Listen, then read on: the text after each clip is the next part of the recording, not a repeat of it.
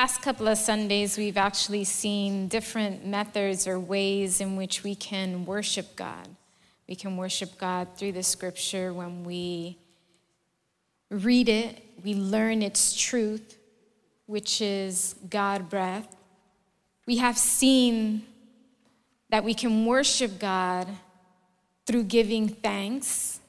The scriptures show us that we can show our love to God by loving our brothers and sisters in Christ, by helping those in need, by loving our spouse, not loving money, and focusing on what the scripture tells us or what the word says. And so when we look or when we're taking a look at what is true worship, it implies a willingness to obey God's word. And when you worship God, you submit to Him humbly and respectfully, recognizing that He is the Lord of your life. And so, out of that, what comes out of that is obedience. And so, I have titled this morning's message, Worship God Through Obedience. And so, a true believer obeys the word of God out of love for Him. But we need to put our energy and our will into it because obedience does not come easily. We depend on the help of the Spirit of God to do it. And the more we know of the love of God, the love of the Lord, the more we truly want to obey Him. And so I want you to open up your Bibles to the first verse that we're going to read this morning. It's going to be from the book of John, chapter 14, verse 15. And out of reverence to this to the word, I want to ask you to stand. It's just one verse we'll read at this moment. I'll be reading from the New International Version, and when you have it, if you can say amen.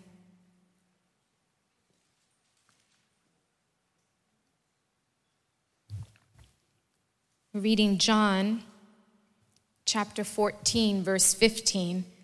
It's a small scripture. It says, If you love me, keep my commands. John chapter 14, verse 15. Let's pray.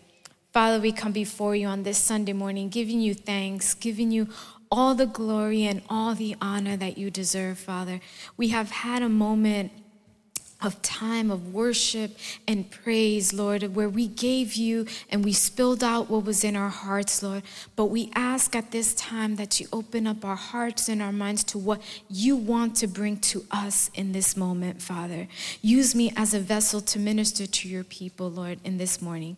In the name of Jesus, we pray, amen and amen. Amen. You may be seated. So, this is a very, very simple statement. It's something that is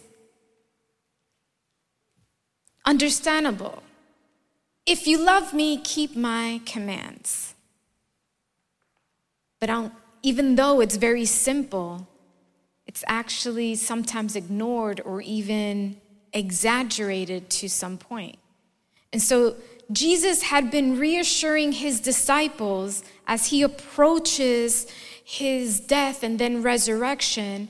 And if we look at verses 4 through 6 in chapter 14, it says, You know the way to the place where I am going. Thomas said to him, Lord, we don't know where you are going, so how can we know the way? And Jesus answered, I am the way, the truth, and the life, and no one comes to the Father except through me. So Jesus had spent a couple of years with these guys. He had interacted with them. He had spoken with them. He had part, probably had many breakfasts, lunch, or dinners with them, barbecues, or coffee and, and bread in the morning. But Thomas's response was either ignorant or just he didn't know. Because Thomas was like, Lord, we don't know where you are going, so how can we know the way? But what Jesus tells them is that He is the way, the truth, and the life, and no one comes to the Father except through Him. So the disciples were given the knowledge of who Jesus was and that He is the way. But when we look at verse 12, it tells us, Very truly I tell you, whoever believes in me will do the works I have been doing, and they will do even greater things than these because I am going to the Father. So here Jesus was telling them, Hey, for those of you who believe in me, you have an opportunity, you have a chance to do even greater things than what I have done. But let's look at verse 14. It says, You may ask me for anything in my name, and I will do it. It's like, so God is telling, He's like, hey, if you believe in me, you will do the works even greater than what I have done. And if you ask for anything in my name, I will do it. God is letting them know that if you obey what I am telling you, you will do much greater things and you would do, and I will give you what you ask. But the phrase before verse 15, which is verse 14, it had a promise. It was like a conditional promise. It was like, well, I'll do anything, but it has to be asked in my name. You can't just ask for it, you have to ask for it in my name. And the reason why he had put this condition in was to prevent certain interpretations that make God into kind of like this robotic servant of man. It's like where we go and and kind of just press a button and, and things just happen that way. You guys notice when you go into McDonald's, you don't really have to speak or interact with a worker. You can do place your order through the machine and it communicates with them in the back and all they do is call your number and your order is ready. That is not what he wanted you to understand. That's not the way God was going to work. It wasn't like you're going to go to a screen, press in your request or press in your petition, and all of a sudden it was just going to happen. No, you had to ask for it in His name. Jesus is the person that connects us to God. He's like, I am the way, the truth, and the life, and no one comes to me. No one comes to the Father except through me. So there's a way, there's a certain protocol that we need to follow in order for us to get certain things. It's not just like, oh, well, I am a son of God and I am entitled to this. No. When Jesus connects a person's love for him with their obedience to his teachings, there are kind of two extremes to which this verse can be subjected to. First off, is something like legalism or, or the works based on salvation. The second one is the other is to brush the statement aside as if a person's behavior says nothing about their eternal destiny. And these, both of these, they're wrong. They're not correct. Christ has just made it clear that Jesus Christ, not his followers, is the one responsible for their salvation. The disciples were only the route or the way to get that message out. But Jesus was the one responsible for their salvation. Because let's go to Titus chapter 3, verse 5. It says, He saved us not because of righteous things we have done, but because of His mercy he saved us through the washing of rebirth and the renewal by the Holy Spirit. So Jesus has also pointed out that his followers, his genuine followers, his correct followers still needed some type of cleaning from sin. When we look at first, the first book of John, chapter 1, verses 9 through 10, we see that it says that if we confess our sins, he is faithful and just and will forgive us our sins and purify us from all unrighteousness. If we claim we have not sinned, we make him out to be a liar, and his word is not in us. So, Jesus, pointedly, he taught that those who follow him were, are obligated to show love to others because how can you not love your neighbor that you see, but say you love God that you don't see? It, it just doesn't click, it doesn't make sense. Because we see in John chapter 13, verse 34, it says, A new command I give you love one another as I have loved you, so you must love one another. So if we're going to worship God, we have to do it through obedience. Because his scripture is telling us multiple commands that we are to follow. Love one another as I have loved you, so you must love one another. It's not like you kind of have, you know, like kind of if, if they like the same color as you, or, you know, if, if they, if you interact well with them, then love them. No, there's not a but there. It says, love one another as I have loved you.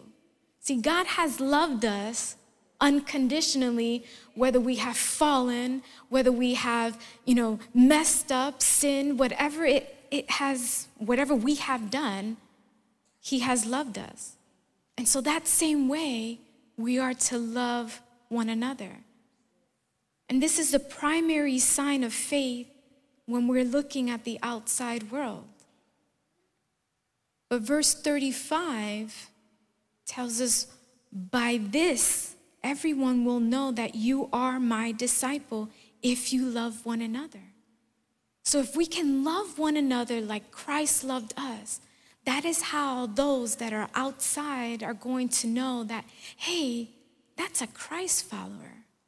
That is one of his disciples. Those are one of those that go to church when we try to close them down.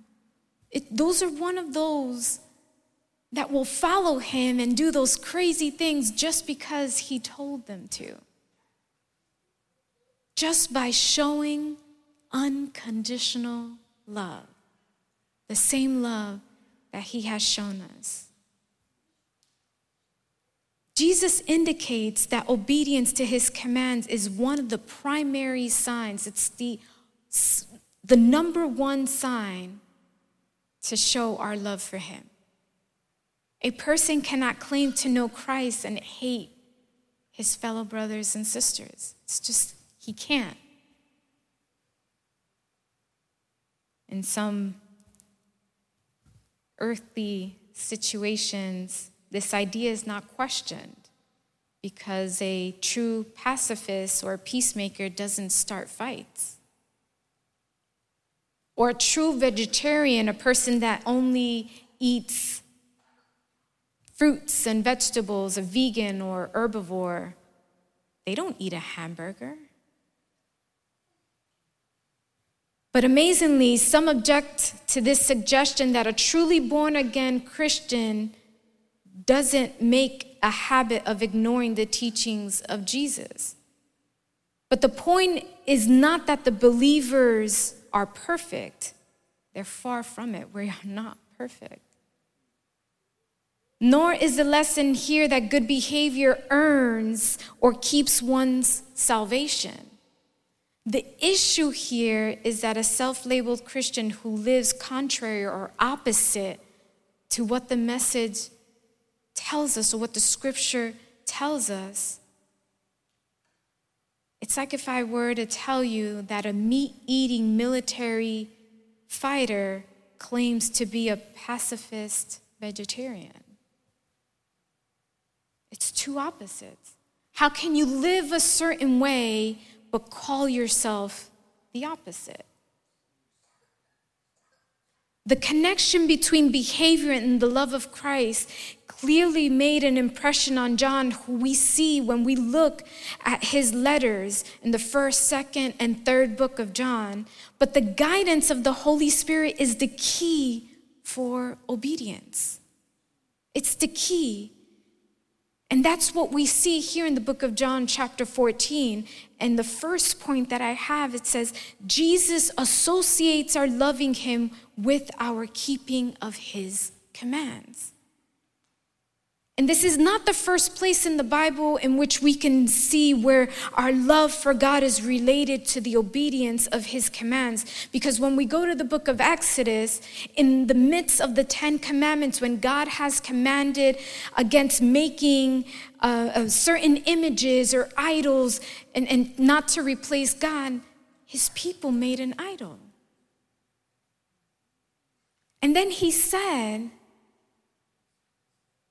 that he was going to move away from them. He declared his mercy upon thousands of them that to, if you love me, you will keep my commands. But they didn't. And so they, because they didn't keep their, his commands, he was going apart from them. But and then when we look at Deuteronomy chapter 7, Moses declared, Know therefore that the Lord your God is God, and he is faithful God, keeping his covenant of love to the thousand generations of those who love him and keep his commands. But and then when we look at another story, another passage in the book of Joshua, it's towards the end of Joshua's life that the men of Reuben and Gad were returning to the other side of the Jordan and helped, having been helped in the conquest of the, of the land, that they say this, verse 20, verse 5 of chapter 22 of Joshua. But be very careful to keep the command and the law that Moses, the servant of your Lord, gave you to the love the Lord your God, to walk in obedience to him, to keep his commands, to hold fast in him and serve him with all your heart and with all your soul.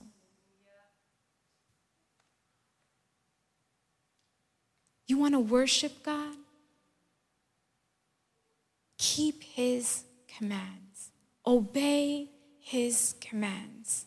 That's how he associates our loving him with keeping his commands. We can show our love to him by keeping his commands by weekly when we congregate here. When we express our love to God through our words. For some people, weekly is okay, or monthly is okay, or even yearly is okay. But singing songs of devotion with our hands raised high, for some, weekly is just fine. But if you don't keep his commands, all of that show that you've done is meaningless if you don't keep his commands. And John tells us, he's like, words are not enough. We need to know the truth which is in the scripture and keep his commands. And that is how he's going to relate our love to him. Is that, a, is that a way, or is that something that we are doing? Are we keeping His commands? When we show our love through obedience, there are some perks. For those of us that work in certain companies, just because we are uh, an employee of that company, we get certain perks. We get certain percentages off of certain things. The company I used to work for, I used to get a discount if I wanted to rent a car. I can get a discount if I wanted to buy certain electronic products that came from Apple. There are certain perks for working for certain companies. Now, when you show your love through obedience, we as well have certain perks through Jesus Christ. Still in chapter 14 of John, look at verse 21. It says, Whoever has my commands and keeps them is the one who loves me. The one who loves me will be loved by my Father, and I too will love them and show myself to them. So if you keep his commands, you will be loved by his Father, and he will show himself to you. How good is that? That means I'll be able to have an intimacy with God. I'll be able to know what He likes and what He doesn't like. I'll be able to understand, well, if I walk down this way that is going against what He has told me, and that is not what He wants, I'm going to do what He wants me to do. Then look at verse 23. It says, Jesus replied, Anyone who loves me will obey my teaching. My Father will love them, and we will be and we will come to them and make our home with them. So if we show our love and obey him, he's going to come to me and he's going to make a home with me. If I just obey him. That means he's going to fulfill or supply or clean up any areas within me that need to be cleaned or need to be fixed. Because he's going to come to me. And then he's going to make a home with me. No one likes to live underneath the bridge with a piece of cardboard covering themselves with extreme weather. No, we like the comfort of our home. When it's cold outside, we like it to be warm. When it's hot outside, we like it to be cool. When we're hungry, we like to have food on the table. When we want to go out, we want to have certain clothing. So he says, if you obey my teaching, I will come to you and make a home with you. So there are special benefits or special perks we get when we obey God. He will love us. The Father will love us. Jesus will manifest himself to us. And the Father and the Son will make their dwelling within us. You might probably be thinking, well, all right, I'll obey, but what are his commands? What commands do I need to follow that I need to obey? What is it that I should be looking at or studying so I can obey him properly? According to John chapter 15, verse 4, Jesus commands us to remain in him. When we remain in Him, that means we endure, we last, we persist, we stand, we, we wait, we prevail. How is our weight in Him? Can we remain firm in Him? Because in verse 7, Jesus speaks of his, his word can remain in us.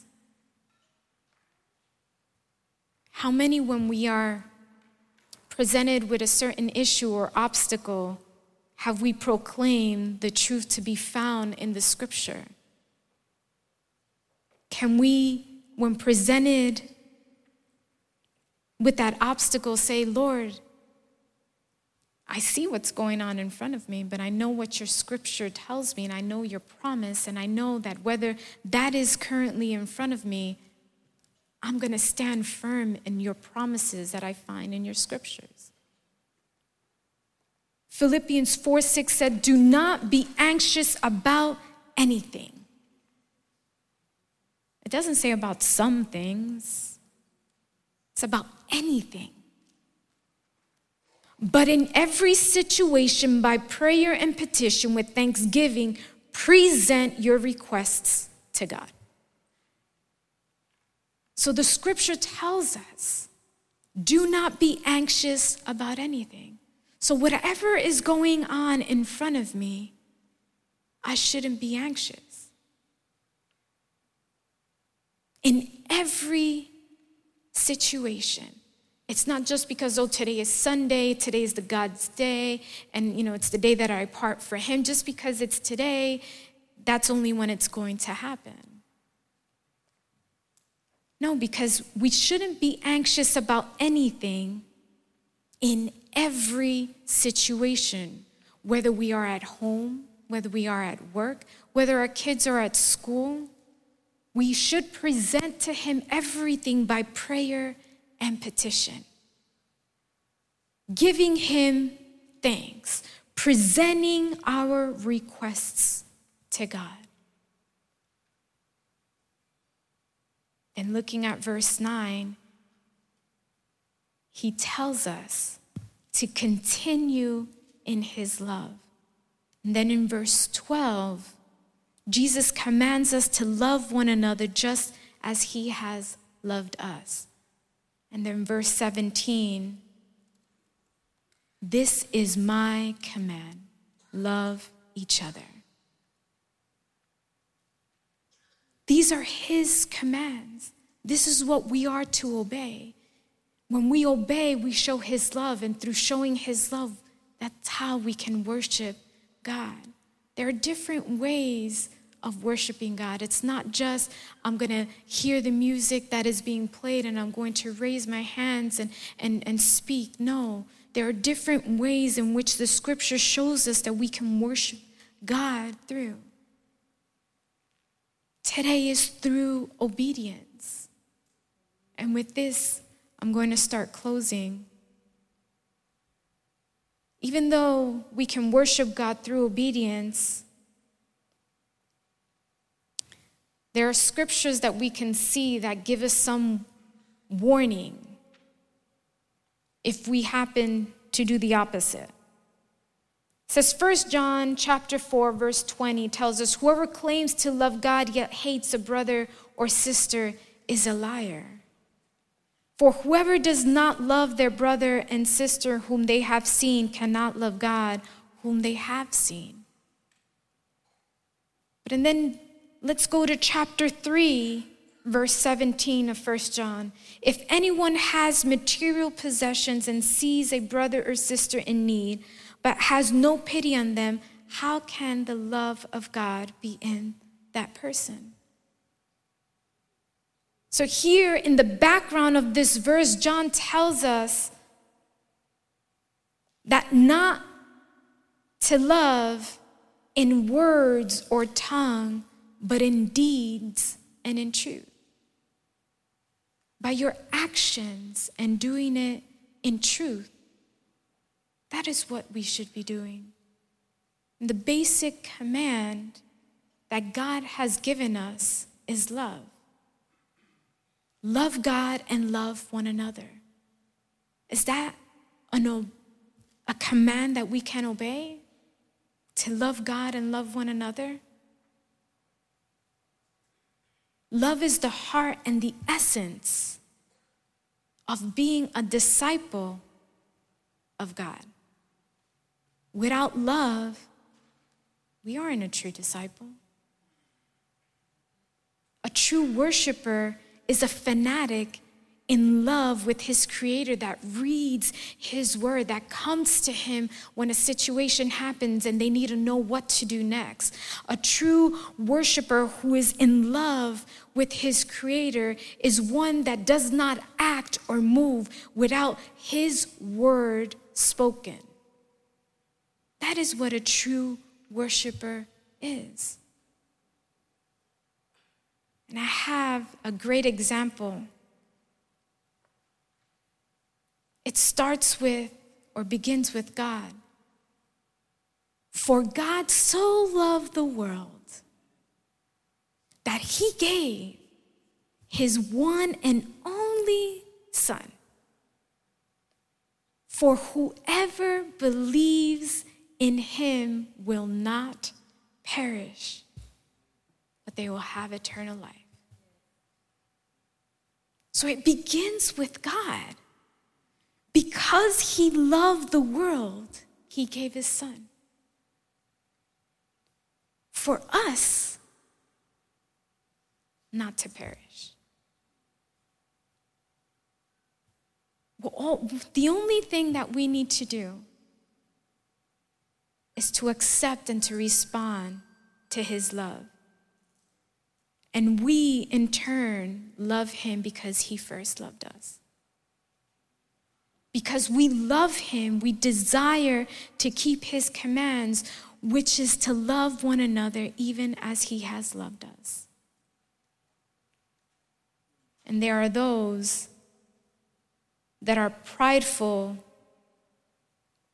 or they probably think that their spiritual power or revelations make them better. But if you do not love, you don't have anything. Why is it that certain actors keep on wanting more and more? They want to fill a certain void. And some have even taken their lives because they can't seem to fill that void. That void can only be filled doing one thing loving God because He first loved us. And then that void kind of just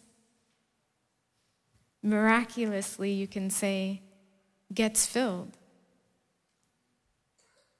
But returning to our verse, John chapter 14, verse 15, our main verse.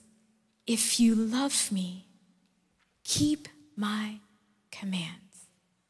So we can worship God through obedience. We can worship God if we keep his commands and love him.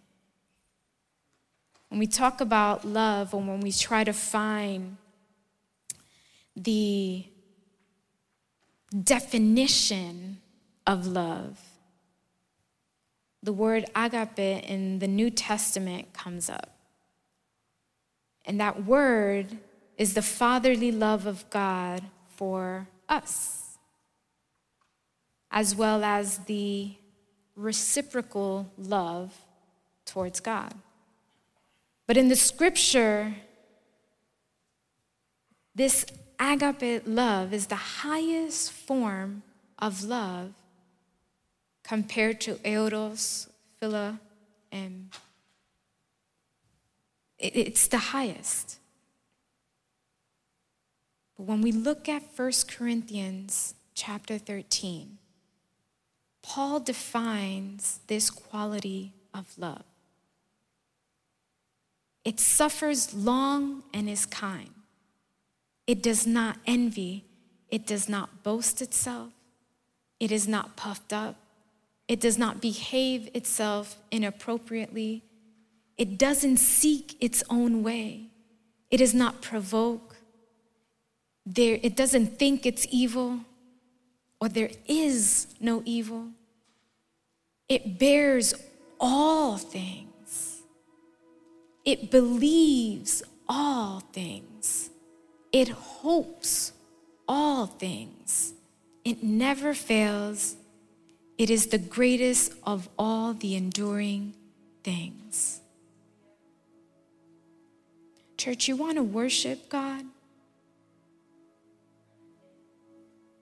You want to do it each and every way that you can. It's not just when you come here to church. It's not just when you are in these four walls. It's not just when you hear the guys ministering. That's not the only worship you can do. You can worship Him with your love. You can worship Him with your actions towards your fellow brothers and sisters in Christ. You can worship Him by helping those who are in need. You can worship Him by loving your spouse. You can worship Him by learning the truth that we can find in His scripture. You can worship Him many ways. When people are the newbies at work, they kind of test you. They test your knowledge, and we were talking about this last night. But when you come to God, all you have to do is love Him. And you don't, you don't have that testing. It's like, because you love me first, I'm going to love you. Do you love him that you can keep his commands? Are you able to say, Lord, I want to obey you? I want to show you the obedience that you deserve. I want to worship you. How is our love shown? I want to ask you to stand.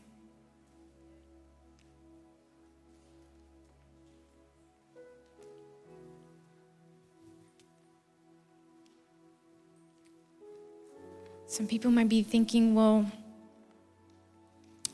how can I love God and obey Him if what's going on around me, if what I see out there, if what I hear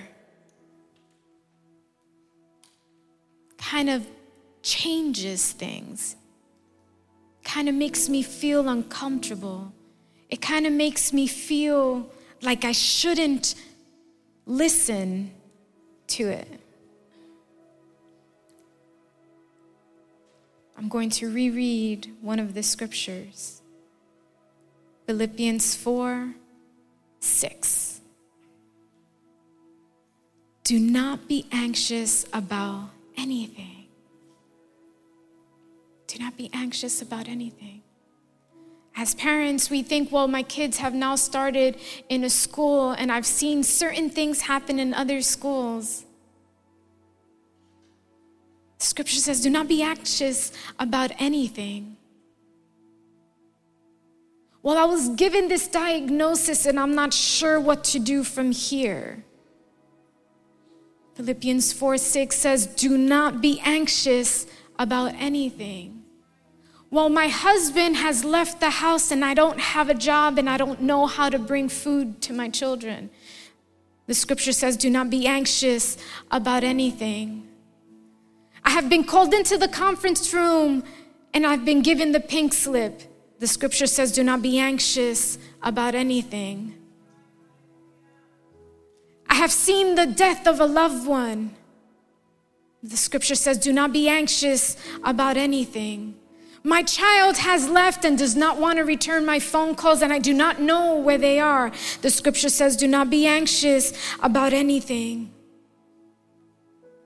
And it reads, But in every situation, by prayer and petition with thanksgiving, present your requests to God. How are we coming to God? How is our worship coming? Are we presenting it with thanksgiving? with prayer and petition? Church, let us worship God through our obedience by loving others as He has loved us and present everything that come towards us, presenting it to Him with thanksgiving.